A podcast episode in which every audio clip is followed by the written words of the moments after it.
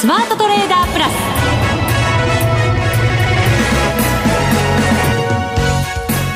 ス。全国のリスナーの皆さんこんにちは。内田まさです。ここからの時間はザ・スマートトレーダープラスをお送りしていきます。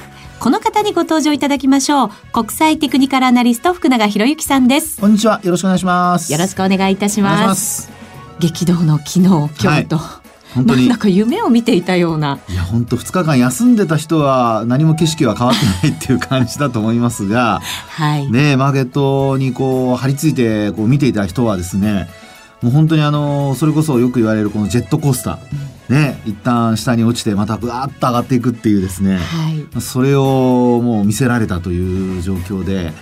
まあ参加してた人たちは疲れたんじゃないでしょうかね。本当そうですよね。はい、福永さん張り付いて見てましたよね。まあ僕はね仕事ですからね。一応まあ見て皆さんにお話もしないといけないので。一応まあ張り付きますけども、あのまあ精神的に疲れるというほどではなかったでしょうかね。はい。私も見てて、ええ、外出しなきゃいけない予定があったのに、はい、なかなかパソコンの前から離れられず、本当そうですよ。そうなんです。もうどうしようと思う、ね、もう心というかもう目が画面にそれこそね言葉通り釘付けで、はい、ね離れられないって状況ですもんね。本当そうでした。この方はどう見てるんでしょうか？番組後半には、月一ゲストマネックス証券チーフストラテジストの広木隆さんが来てくださいますから、はい、そうですね。はい。見方じっくり伺っていきたいと思います、はい、またトレードステーションの具体的な機能についてもご紹介してまいります。そしてもう一つお知らせが。お！おついについについに、はい、このザ・スマートトレーダープラスのスピンオフセミナー開催が決定いたしました。と来ましたかついに。そうなんですよ。はい、もう来月ですよ。ええ、12月8日木曜日の夜7時から会場が東京虎ノ門の琴平タワーでございます。福永さんと私が、はい、2017年勝ち組トレーダーになりたいあなたを応援します。応援しますよ。番組でも応援してますけど、まだちょっと足りないですが、すみません。生でも応援したいと思います。はい、はい。あの、番組ではなかなか話せないここだけの情報も満載でお送りしますので。そうですね。えちょこっとだけ。たっぷりって言ってください。たっぷり、たっぷり、はい、たっぷり。ぜひ皆さんお越しいただきたいと思います。さらにですね、今話題のマネックス証券の高機能トレードツール、トレードステーションを。そうそうそう、はい、それです。そうなんですよ、実際のトレードにどう活用するかが一番重要じゃないですか。そこが重要です。はい。す、で、に使ってらっしゃる有名トレーダーってたくさんいらっしゃるんですけど、そうなんですよね。中でもこの方、ビーコミさん、坂本慎太郎さんにお越しいただく予定になっていまして、えっと、坂本さんはラジオ日経の火曜曜日夕方16時15分から放送している「きらめきの発想」にも出演中で、はい、ご自身のトレードどんどん明かしてくださってるんですね。どんな楽しみです、ね、そうなんですよ、ね、このトレードステーションをどんなふうに使いながらそのトレードを成功させてるのかっていうところも聞けると思いますのでぜひ皆さんにお越しいただきたいと思います。ただしただし？抽選であら。50名様。あ少ない。あじゃ たった50名様しか招待できないです。まあねもう何百人じゃないんですね。そうなんですよ。だからこその特別感満載のセミナーですから、はい、ね、はい、ご応募いただきたいと思います、はい、詳しくはラジオ日経のホームページイベントセミナー欄をご覧ください、はい、当選者の方には、えー、招待メールお送りいたします。内田さんに会いますよ。はい。皆さん 福永さんに会いますよ。会いに来てくださいね。はい、会いに来てください。はい。ご応募お待ちしております。さあ、それでは番組進めていきましょう。この番組を盛り上げていただくのはリスナーの皆様です。プラスになるトレーダーになるために必要なテクニック、心構えなどを今日も身につけましょう。最後まで番組にお付き合いください。この番組はマネックス証券の提供でお送りします。スマートトレーダー計画よーいドンさあ、それではここからは足元の相場振り返っていきたいと思います。現在、ドル円が105円33銭から34銭あたり、日経平均は1092円88銭高、17,344円42銭です。1092円高。ねえ。ねえ。まあ一時、えっと、1142円高までありましたからね。うん、ありましたね。はい。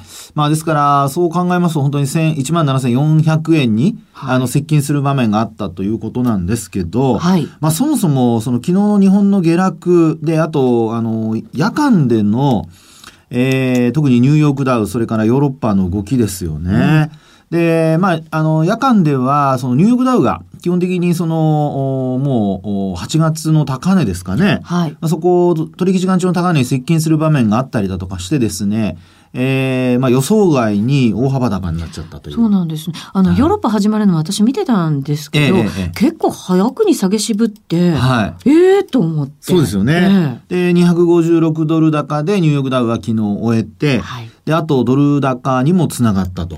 ね、ドルなんて完全に取り戻しちゃって。はい、もう、あのー、そうですね。えっ、ー、と、昨日の午前中、そのクリントンさんが有利だって言われて、えー、一旦その105円の半ばぐらいまで行きましたけども、はい、まあそこも上回る場面があったっていうところでですね、えー、まあこれ背景は、まあ一つ言われているのは、まあいくつかなんか言われてるみたいですけども、まあ、一番直接的に関係してるなと思われるのはやっぱアメリカの長期金利ですかね。はい。あの10年債の利回りがこれ2%超えてきまして、うん、で、あの、よくですね、日米の金利差なんてことが言われますけども、あの、まあ、日本はゼロ金利に一応据え置くということで、あの、えー、コントロール今してるわけですよね。はい。一方で、その長期債、アメリカの長期債の金利が上昇するとなりますと、これはやっぱり日米の金利差が拡大する。うん、まあ、それによって、まあ、やっぱりドル買いがこう誘発されるというですね、まあ、そういう流れにつながったりだとか、うん、あともう一つはやっぱり、あの、トランプ大統領、まあ、今度新大統領になりますけども、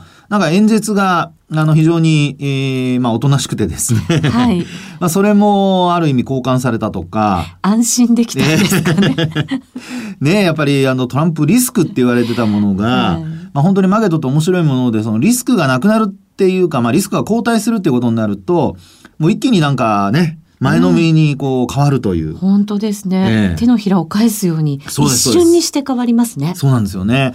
で、あの、昨日の日中、まあ日本の日中時間ですけど、あの、グローベックスっていうですね、まあ24時間の先物取引のところがあるんですけど、まあそこではあの、ニューヨークダウンの先物って一時800ドル以上マイナスだったんですよ。はい。で、それが結果的に今お話したように現物の方は、えー、256ドル高で終えると。いうような状況ですから、まあ本当にね、内田さんの話になったように、もう手のひら返しで、うん、もう本当にあっという間に、はい、えー、情勢が変わった、景色が変わったというね。うんまああのね、トンネルを抜けると雪国っていう、ああいう まあ冬なのでちょっとまあ いい、皆さんにもこうラジオですからね、イメージ想像していただいて、はい、それはいい景色だと思いますけども、あの、ショートした人にとっては、はい、あの、ポジション持ちっぱなしにした人にとっては今日の朝起きた時のこの、びっくり感というのはなかったんじゃないでしょうかね。本当そうですよね。えー、為替なんか見てても、はい、あの、なんかこう上の数字100何円台ってところのその円のところはどんどん変わっていっていたので そうですね、なんか自分のその位置がどの辺なのかちょっと分からなくなってたところもありましたけどね。本当ね、えー、取引時間中昨日は101円台の前半まで行きましたから、はい、ね、1円割れるかっていうところまで行きましたので、まあ、それ考えると105円の70銭とかですね80銭とかっていうのを見ると、うん、え？って感じですよね。まあ、なんか、あの、5ドルじゃないですけども、なんかいろんな別の通貨かなとかね、思っちゃったりするぐらいの、あの、まあ、変化になってたっていうところだと思うんですけども。大事なのは、はい、ここからさらに上に行ってくれるか。なんかこの105円ぐらいってやっぱりすごく重くて、はい、本来だったら107円まで戻ったっていいんじゃないのって専門家の方々も言うんですけど、そこまで戻らない、え本当に重いよねっていう解説がずっとあったと思うんですけれども、はいね、これで流れが変わったのかどうなのか、ちょっと気になりますよね。えー、ここではですね、やっぱりあの、えー、まあ、よくそのトレンドっていうのを判断するときに、えー、直近の高値を抜くと、うん、まあ基本的にはまあそのトレンドが続いているっていうふうに考えるとするとですよ、はい、あの上昇トレンドの定義というのを仮にこうそういうふうに定義した付けした場合ですね、うん、そうなりますと、まあ今の話で言うとですね、えー、昨日のその上昇で、えー、10月28日につけた、うん、あの高値をこれ上回ってってるんですよね。はい、105円のミドルぐらいでしたかね。そうですね、53銭とかそういうのが、はい、まあ、あの、取り扱っているところによって違いとは思いますけども、うん、えっ、と、まあ、そこに近いところですよね。はい。で、あと、昨日の、まあ、終値ってニューヨークの終値で言うと、105円の88銭だとか、うん、まあ、そういうところで終えていて、で、今日の日中といいますか、今日に入ってからで言うと、95銭まで来てますからね。はい。106円に迫るところまで来てますので、まあ、あの、トレンド的には少しずつ上を抜いていくっていうトレンドが続いていると。で、なおかつすごく長い下髭をつけて昨日は終わってますから、ですので、まあ、トレンド的には上向きで、えー、なおかつ今の内田さんの話にあったように、105円の後半、うん、まあ、そこがこれまで重しになっていたっていうところなんですけど、はい、これを本当にこうね、えー、明確に週末上回ってこれるかどうかとか、まあ、こういうところでもし上回ってくるようなことになりますと、まあ、やっぱり次のターゲット107円台とかね、うん、あのよく言われるところにあの向かうっていうことが、まあ、あの可能性としては出てくるってことですよね。ここから上目線でもしトレードしていくとして、はい、何か注意しておいた方がいいことってありますか？これはやっぱりあの今の状況ですとやっぱり昨日のその上昇の背景ということでさっきもお話しましたように、はい、アメリカの長期金利が上昇しているっていう流れからするとですねえー、まあ、金利の上昇がやっぱ止まると、あの、ドル円も頭打ちになるっていうことが考えられるのと、はい、それからあと、こういう状況になってくると、やっぱりあの、アメリカのその企業の中で、あの、ドル高に対して、えー、ちょっとこう日本が円高になった時と同じようにですね、うん、発言、まあ、要人発言っていうのが出てくる可能性がありますよね。はい。それを、まあ、あの、企業の、その、まあ、ドル高に、を嫌気した、その言葉を代弁してですね、うん、政治家の誰かが話をするとか、うん、あるいは、その、12月の利上げがですね、えー、やっぱりこう、できないんじゃないかとか、はい、まあ、そういう話が出てくると、あの、長期金利の低下、それから、まあ、ドル円の下落っていうような、まあ、そういう連動が起こる可能性ありますからね。うん、まあ、そういう意味でやっぱり、あの、やっぱニューヨークタイムでの、あの、ニュース、まあ、そういったことにはやっぱりちょっと注意をしておかないといけないと。まあ、そう考えるとね、夜眠れなくなっちゃうんですけど、まあではですね、基本はやはりあの、まああんまりこう、まあ、ポジションを大きくしすぎないことと、はい、それからあと高値掴みをしないっていうことを意識してもらえば、まあ、今の流れが続くとすればですね、まあ、あ107円台も見えてくる可能性が出てきているってことなんじゃないでしょうかね。はい。以上、スマートトレーダー計画、用意ドンでした。スマートトレーダープラス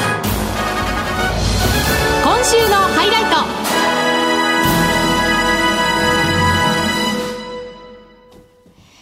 さて、ここからはザ・スマートトレーダープラス今週のハイライトです。今週もさらに投資家の皆様に役立つ具体的な、えー、トレードステーションの機能などを伺っていこうと思いますが、今回は特別にですね、ヨウさんが、えっ、ー、と、イベント情報を持ってきてくれましたので。先ほどのイベントとはまた別なんですね。また違うものなんですよ。まなので、今日はその特集で聞いてみようかと思います。ようさんよろしくお願いします。よろしくお願いします。お願いします。はい。イベントがあるとか？そうです。先日、あの、トレードステーションの公式ガイドというのを発売いたしまして。本ですよね。はい。あの、雑誌のような本なんですけれども。ね、表紙がちょっとセクシーな。セクシー。ああ、そうなんですか。杉原杏里さんに。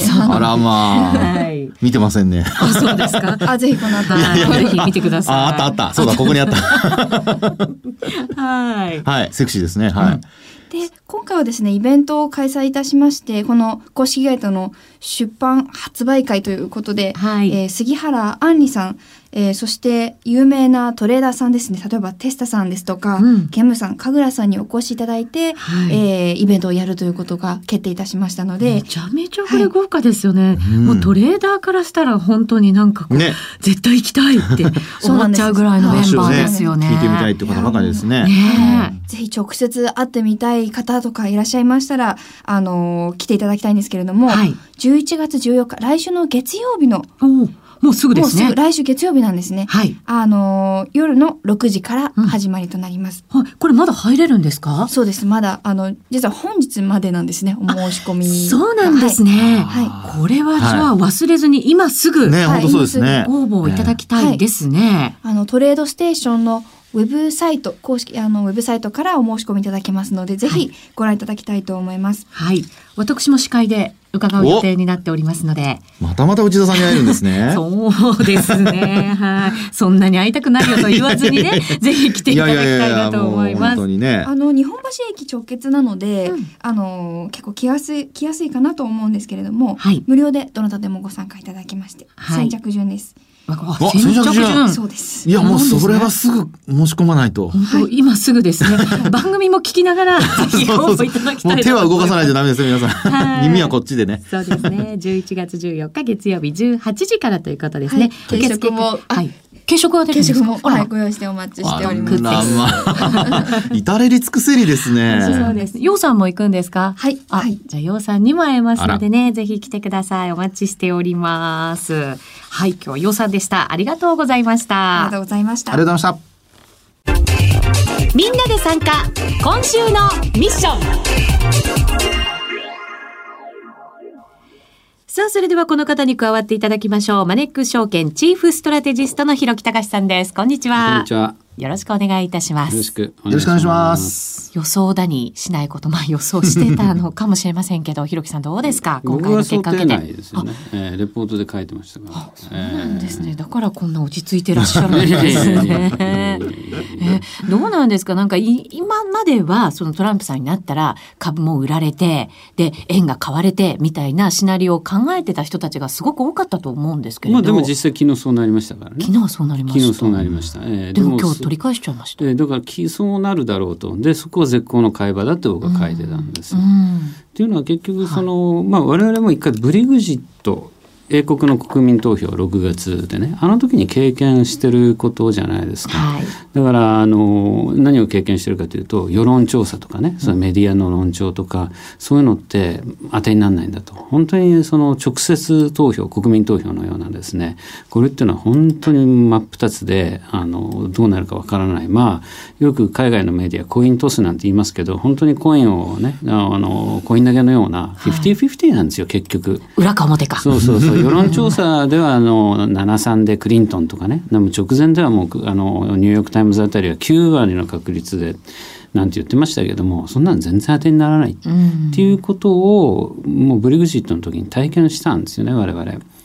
でじゃあ問題はですねそういったそのショック安が起こると、まあ、当然そのマーケットはびっくりする。サプライズですごい過剰反応する。ただそれは過剰反応だってことも学んだわけですよね。うん、そのブリグジットの時に、えー、すなわちその、まあ、株にしろ為替にしろですねなんか通貨の価値なりですね。あるいは企業の価値なりを表してついてる株価っていうものがその大元の企業価値がですね一夜にしてもう10%も吹き飛んでしまうなんてことはないわけじゃないですか。はい、例えばその英国が EU を離脱するというのはすごく大きな経済的なあのディシジョンだとしてもですね、うん、それはやっぱり時間がかかる話なので時間をかけてですねどういう、まあ、経済的な影響が出るかっていうのを見定めていくべきところを瞬時にですねこんな企業価値が10%も吹き飛ぶようなマーケットのリアクションというのはこれは行き過ぎである。うん、で行き過ぎたものというのは修正される。っていうのを我々学んだわけですよね。特にアメリカの株なんかに至ってはですねブレグジット6月24日でしたけれども金曜日すごく下げそれから土日を挟んで月曜日もまだ下げました。だけどその下げた分をニューヨークでは3日で取り戻してますからね。で今回も、まあ、あのトランプさんっていうのはこれは事前にクリントン有利に傾いてたわけですね、はい、特にあのメール問題で FBI が直前になって訴追しないなんて言ったもんだから一気にそれまで下げてた S&P500 なんて9日連続安っていうの36年ぶりにあってそれの作業をまあわずか数日で取り返すぐらいまで上がってただから一回上がってたところをはしご外されるんで多分すごい下げになるだろうとそれが東京時間に来ちゃったんですよね。はい、で実際その時間に動いてたグローベックス米株の先物なんかもすごい過剰反応してました。うんだけどそれがねもう瞬時にやっぱりこうこのスピードで戻るとは僕も思わなかったです。本当に一瞬にして織り込んだかのような。そうなんですね。だからアメリカ株に至ってはですね時間外でしか下げてないってことですからね。えー、本当そうですよね、えー、これはちょっとここまでの早期のリカバリーっていうかそれはちょっと僕もさすがに想定はしてなかったですね。一回下げてすぐ戻すと思ったんですけどね。まあ、想定以上の戻しの強さということになるのかもしれませんけれど、うん、じゃあその反応というのは、今後のことをもうすでに織り込みにいってるのか、うん、だから僕これがちょっと過剰反応だと思う。うん、戻りも過剰反応？この要はもうこんな短期に戻してしまったっていうのがすごく過剰反応だと思うんですね。でなぜ戻ったかっていくつかの理由があって、はい、あのトランプ氏の勝利宣言の時から、うん、あそこから戻りし戻し出してるんですよ。為替なんか見るとね。為替とか、はい、あの時間外の先物なんか見ると。で結局そのまともなこと言ったっていう。でもそれってねね。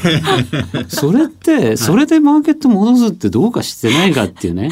いや今まであんまり過激なことばっか言ってたのが普通のこと言ったらあまともじゃないかみたいになってそこから戻し出してるっておかしいだろうって僕思うんですよね。なんかこの人はちゃんと大統領になってこれから国をまとめる用意があるとかあの立場が人を作ることに期待したいとかねわけのわかんない。もう精神論の世界ですよね。そうなるとね。じゃあまあそれそれ置いといたとしても昨日のアメリカで何が買われたか。金融株銀行とかですね。これはいいです。あのドットフランク法とかですね。あまりにその過剰なね、えー、規制、えー、金融規制ですね。これクリントン氏になったら規制強化されると思ってた、それがなくなるということだから、はい、あの規制緩和でむしろあの金融株が買われたのはいいんだけどもっと言ってしまうとじゃあ規制が緩和できるかって言ったら緩和できないですよ。できないんですできないでしょだからもうすごいいっぱい金融関連の法案があって規制法案があって600ぐらいあって今300ぐらい進んでてこれが多分300ぐらいで打ち止めになるっていうぐらいだと思いますよ。だから全然ディレギュレーションとか規制緩和じゃなくって、まあ、ある意味規制をこれ以上進めないという規制の凍結ぐらい。うんまあでもまあこれはまあまあいいとする、うん、ただ問題なのはですねあの昨日アメリカで長期金利が急騰してるんですよね、はい、10年債の利回り2%超えるぐらい、うん、これがまあ急激な円安を進めた。一時106円近いところまであったんですかね。105円の。ギリギリぐらいまで行きましたね。はい、これがやはりその円安のまあ大きな背景なんですけどじゃあどうして金利が上昇したか、まあ、要はトランプ氏は、まあ、いろいろリフレ政策的なことを言ってる、えー、財政拡大してみたいなことを言ってるその一つに、まあ、あの減税ってことを言ってますよね法人税減税とか言ってますが。はいこれがそう簡単に進むかというとねそんなことないわけですよね。アメリカのこういう税制改革なんてレーガノミクスの時以来30年も手つかずのままですからそれがいきなりトランプ大統領になってできるかっつったらまあ難しいぞ。で今回はその共和党の大統領。で議会も共和党だと、はい、ねじれがだからねなくなりますよね。じゃあサクサク法案が進むかっていうとね、そのことはそんな簡単じゃないんですよ。そうなんですね。だってトランプさん共和党だけど共和党全員応援してるかってそんなことないじゃないですか。全然。確かに、ね、なんかもうたまたま共和党から出たっていうだけの話で。えーで共和党の中で全然支持しない人いっぱいいるでしょ。派閥もねきっとあるんでしょうね。そのやっぱりさあの先端的な人はやっぱり共和党の議会のあの下院の議長であるポール・ライアンさんじゃないですかね、はい、やっぱりものすごいリーダーシップがある人ですけども彼はやっぱりそのもちろん共和党の候補一回ねなったんだから応援すると言ってたんだけど直前に出た例の女性スキャンダルのあの問題ではさすがにこれはもう応援できないみたいなことを言ったら、うん、その後トランプ氏はツイッターでものすごいボロクソライアンのことを言いましたから完全にもう個人的には個人の感情論ではもう亀裂が入っちゃってますよね。これ修復できるかどうかですけれども、はい、もちろんその公の立場としてはですねちゃんと行くんでしょうけれどただその感情論を超えた面でもあの下院議長のポール・ライアン氏っていうのは財政の健全派なんですよ。健全財政を進めるそのタカ派財政タカ派なんですよ。はいだからあのこれは副大統領候補のあ副大統領の次期副大統領になるペンスさんもそうですよ。うん、そんな財政なんかね、まあ、一時その共和党っていうとティーパーティーっていう過激なその財政健全派があったけども、はい、そっちはもう今影響力はなくなってるんで一時の勢いはないんだけどそれにしたってまだ全然その財政健全化を目指そうっていうグループがいてそれが共和党のコアな部分でかつトランプさんと直前までこんなやり合ってた人で、はい、だからそうなるとですね簡単にじゃあ減税だなんて言ったってねこれ一体それで財政赤字が膨らんでいいのかって話になっちゃうわけですよね。トランプさんがいくら吠えたところで、ね、まず最初にやんなきゃいけないのはあのこれアメリカって債務上限問題っていつもあるじゃないですか、はい、あれ債務上限引き上げなきゃいけないわけ、うん、で前に結局そのティーパーティーが強かった時ってそれで揉めて全然債務上限の合意ができず落としちゃったことあるんですね、デッドラインまで。8月のいつだったか忘れて。それで一時また何年ぶりに連邦政府ビルの火が消えたみたいな騒ぎが、うんうん、そんなことは避けなきゃいけないのでまずそれを取り組まなきゃならない話で。でそこで債務上限とか引き下げいわゆる財政の規律を緩めといてですねすぐさま何十年ぶりかの減税だとかね財政の大盤振る舞いだとかこんなことできるわけないと思うんですよね。そうするとこのリフレ政策だとか景気刺激策だとか財政赤字拡大懸念でここまで急騰した長期金利もちょっと行き過ぎじゃないかと。はい、うん、でこれがどんどんどんどんアメリカの金利上昇がさらにいってどんどん円安が進むって感じじゃ当然ないだろうなと僕は思うんですよ。だからやっぱり揺り戻しっていうのはくるんじゃないかなって気がしますけどね。今後なので大統領に就任されて政策が数々出てくると思いますけどそこのやっぱりそれを見に行く決まり具合みたいなところとか、えー、そういうとこでしょうね、えー、それをまあ見に行くってことでしょうね。あとはやっぱりまあもっと直近の話で言えばどういう政権を作るのかってことですよ。要は、はい、端的に言えば人を集めてこれるかってことですよね。組閣はね注目されてますよね。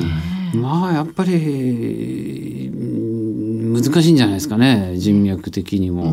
あとはねイエレンさんなんかも首だみたいな感じでした からそういうところもねイエレンさんでもなんかアメリカでは評判悪いみたいですよ。あそうなんですか。キレが悪いらしいです。キレが悪い。そういう評価なんですね。そういう評価みたいですよ。はい、そういう政策も見ながらやっぱり買える銘柄買えない銘柄っていうものがこう出てくると思うんですけどね。まあ、もちろんそうですよ。だから昨日のアメリカもその過剰反応の部分はある。だけどまあ金融株はまあその規制凍結っていうことでは規制強化凍結っていうことではまあいいだろうし、それからその薬のね株ヘルスケアの株なんかもみんなすごく上がってますから、はい、まあそういうのもまああのクリントンじゃなくてよかったっていうことなんでリーズナブルな反応だと思いますよ。あまああとはインフラ投資でキャタピラーとかですね、はい、そういうのもいいけど、それの連想買いで日本のマーケットで小松まで上がっちゃうってったのは僕は今日はちょっとおかしいんじゃないかって。むしろキャタピラーのライバル誌でね名指しで批判されてた銘柄ですから、はい、それはちょっとおかしいんじゃないか。鉄鋼株だってそうですよ。反ダンピング課税とか強化されます。とにかく保護主義にアメリカ市場主義みたいなことをやったらですね、これはやはりちょっとう日本の企業日本の産業への影響がねどうなるかっていうのはもうちょっと慎重に見る必要があるんじゃないかとは思いますけどもね。本当そうですね、うん、政策が出てくると今度やっぱり日本企業への悪影響みたいなものも、ね、やっぱりね織り込みに行かなきゃいけない場面もあるかもしれませんからね、ね、ここからやっぱり注意が必要なのかもしれませんね。はい、お祭りは終わったのかな もうちょっとねクリスマスもありますから、そうですね。はい、えー、今日は月一ゲストマネックス証券チーフストラテジストの広木隆さんにお越しいただきました。ありがとうございました。ありがとうございました。また待っております。お待ちしております。さてそろそろお別れのお時間となりました。ここまでのお相手は、福永博之と内田まさでお送りしました。それでは皆さんまた来週。ま、この番組はマネックス証券の提供でお送りしました